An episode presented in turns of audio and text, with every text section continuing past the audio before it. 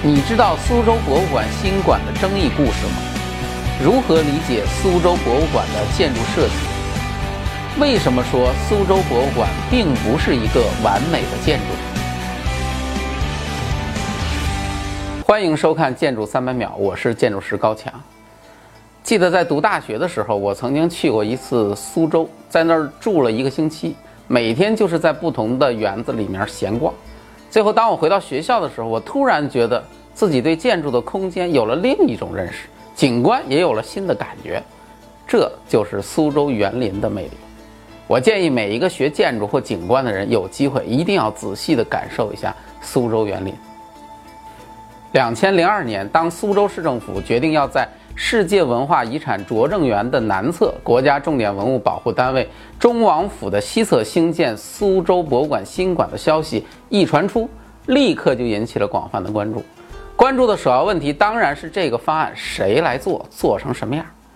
苏州市政府呢决定邀请的建筑师就是世界上华人建筑师当中最有名的建筑大师贝聿铭。贝大师是我大学时候非常非常喜欢的建筑大师。喜欢他呢，是因为在一次外建史的课堂上，当老师呢放出了贝大师的一个访谈录像，我当时一看，哎呀，我觉得贝大师好可爱呀，因为他总是说话笑眯眯的，说起话来表情很夸张。后来又看了他做的很多设计，喜欢的真是不得了。苏州市政府呢找贝大师的一个非常重要的原因，就是因为贝大师原本就是苏州人。我们大家都知道。狮子林原来就是贝大师祖祖贝润生的花园。贝大师小时候在上海读书的时候，一放假就回到苏州，整天就在狮子林里面疯玩。所以说，贝大师和苏州园林的渊源实在是太深了。另外呢，贝大师在国际上是出了名的以处理矛盾而擅长。他最有名的代表作卢浮宫博物馆就是最好的证明。而苏博呢，由于紧邻拙政园和中王府。要求建筑师这方面的能力必须很强，所以贝大师就成了不二的人选。但是贝大师当时其实已经退休十几年了，因为他太老了，八十多了。他原来的公司贝聿铭与合伙人事务所也早已经更名为贝考伯弗里德事务所。而他退休之后，他的两个儿子估计可能是由于能力一般，所以并没有进入他原来的事务所董事会，成为事务所的合伙人。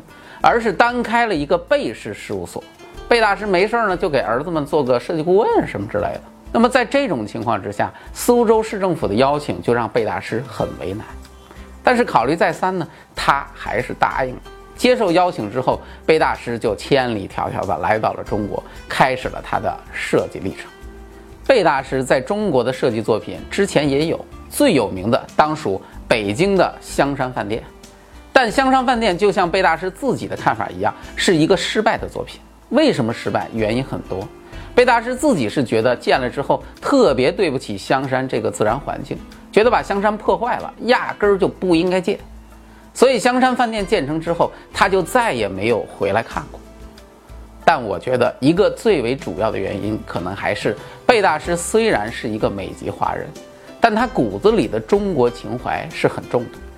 当初设计香山饭店的时候，他非常想为中国探索一条传统建筑和现代手法相互结合的新路，就大胆地进行了尝试。但说实话，这条路在我们建筑界那是相当的难走，多少把传统建筑研究的烂熟的国内大师也都走不通，更别提一个受美国教育出身的贝大师了。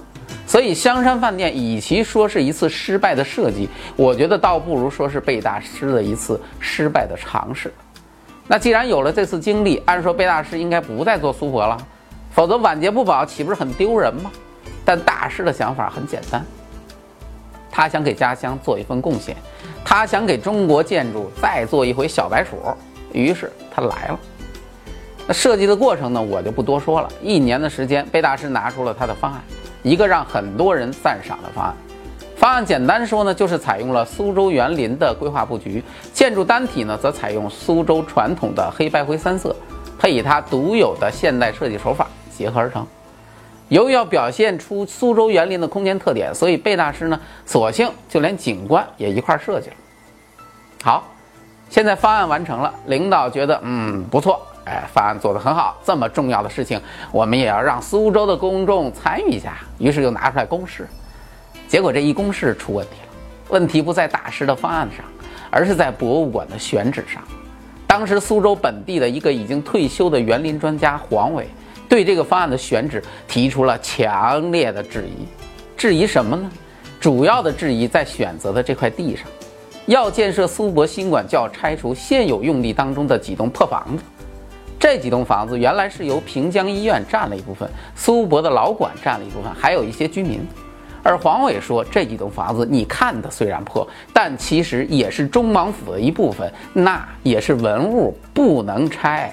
这个争议一出不得了，因为苏州市政府早年间由于对城市的破坏太严重，以至于丧失了整个城市申请世界文化保护遗产的机会。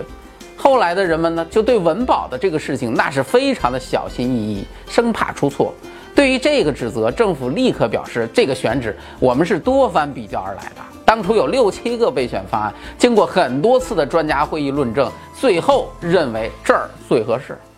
但黄伟不这么认为，在发现自己的话没人理之后呢，黄伟就写了五百封公开信发往全国。这下这个事情闹大发了，惊动了中央。最后呢，国家建设部派了一个专家组前来调查。结果调查的过程当中呢，媒体呢去采访。调查组的组长林元祥教授，教授在当时就表示，这个事情确实不妥。据他们的了解情况，选址应该换地方，这里确实是文物。再后来呢，政府对这个事情又进行了多次的表态与澄清，主要就是文物保护的专家很多，不是黄伟一个人，其他的专家都认为这个事情没问题。中王府建筑的认定本身还存在诸多的争议，对于要拆除的建筑呢，他们也有妥善的安排。而在后来的市宜大会上，对于贝大师的苏博新馆方案呢，也给予了肯定，认为呢对拙政园是没有影响的。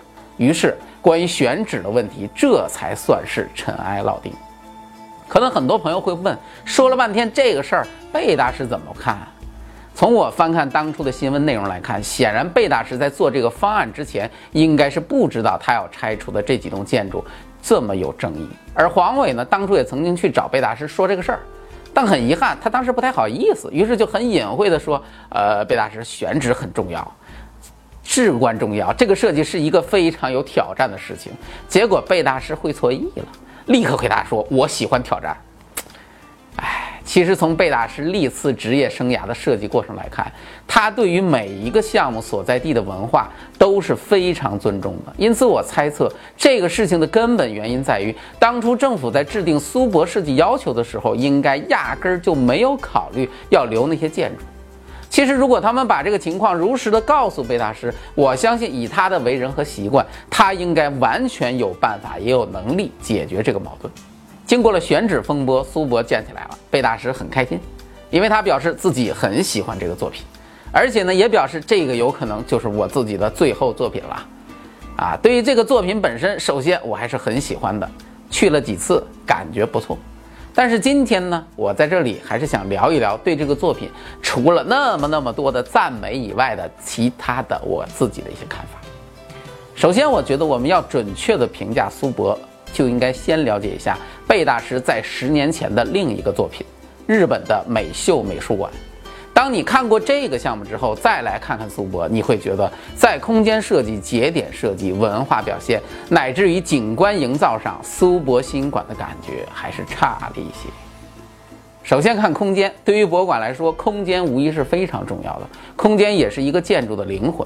我们看美秀的建筑空间，从入口的戏剧性进入到内部的空间序列，非常的丰富。但是苏博这方面呢，就显得稍许单调了。由于苏博过于追求和周边的民居的平面去保持一致了，那么最终呢，其实是导致用了一个民居的空间系统来做博物馆，而传统民居的空间实际上是很简单而且有规律的。再加上用地过于局促，地下空间的利用也是非常的拥挤，这些原因都直接导致了苏博的空间其实是缺乏特色的。再来看看节点设计，无论从屋顶采光的细节，还是结构的穿插，美秀美术馆的造型都比苏博看上去要好很多，丰富的多，精致的多。当然，这一点不排除因为美秀那是在日本建设。日本本地的设计公司配合。我们都知道，日本人由于地方小、人口多，所以对用地都无比的珍惜，做的项目精细的那简直是令人发指。再说文化表现嘛，其实大家都知道，日本传统建筑的来源本来就来自于中国，因此二者呢有很多相似的地方是很正常。对于美秀来说，贝大师通过材质的替换，将传统建得非常的现代，精彩极了。但是在苏博上，对于几个主体建筑屋顶的造型，还是令人感觉怪怪的。虽然有很多不同的解释，什么四边形啦、八边形啦、三角形啦、各种形啦，但不管什么形，现在这个造型看上去就是令人觉得不是那么舒服。至于说到景观营造，美秀由于是自己天然的景观，本身底子太好，这一点确实没法比。但苏州园林的主要特点就是在宅子里通过人工的方式形成山水格局，要不怎么以前苏州园林的设计者很多都是什么诗人啦、画家呢？简单的说，那就是要有意境。苏博的园林本身其实还是不错的，大师在很多地方考虑了各种非常精细的设计，啊，包括那个片石山墙，当初相当的令人感到惊艳。但苏博的园林总体来说还是太干了。植物的种类配置的太少了，没有把南方园林的优势完全的发挥出来。而且中间的湖面，虽然很多人说是按照留园的方式设计的，但说实话，我感觉还是没有把中式园林水系当中的藏与漏控制好，显得过于直白了。最后，咱们再说说前面的选址问题吧。不管有没有文物保护的因素，说实话，我觉得这个选址确实不是很好，因为用地太局促了。直接限制了未来博物馆的发展，而且由于整个项目要严格的控制高度，在建筑的排布上就会受到非常大的制约。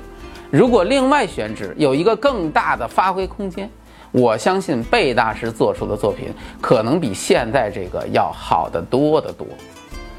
不过不管苏博如何，贝聿铭大师还是我最为喜欢且尊敬的国际建筑大师。当年普利兹克奖颁发给他的时候，给他的评语是：本世纪最优美的室内空间和外部形式中的一部分是贝聿铭给予我们的，但他的工作的意义远远不止于此。他始终关注的是他的建筑耸立其中的环境。今天我们再来看看苏博，不管这里面有多少设计的遗憾以及未曾达到的境界。这个方案本身都是我们中国建筑界多少大师专家想做不敢做、不愿意做的事情。传承文化，说起来容易，做起来那是不可想象的难。这个非常沉重的课题，伴随了贝聿铭的中国设计之旅。每当有机会，他都愿意放下大师的身段，像一个学生一样认真地探索每一种可能。无论成功还是失败，他都是一个永远值得我们尊敬的建筑师。进入微信，点击搜索框，搜索公众号“强词有理”，选择那个黄色的小头像，点击关注，您就可以第一时间看到我们的节目了。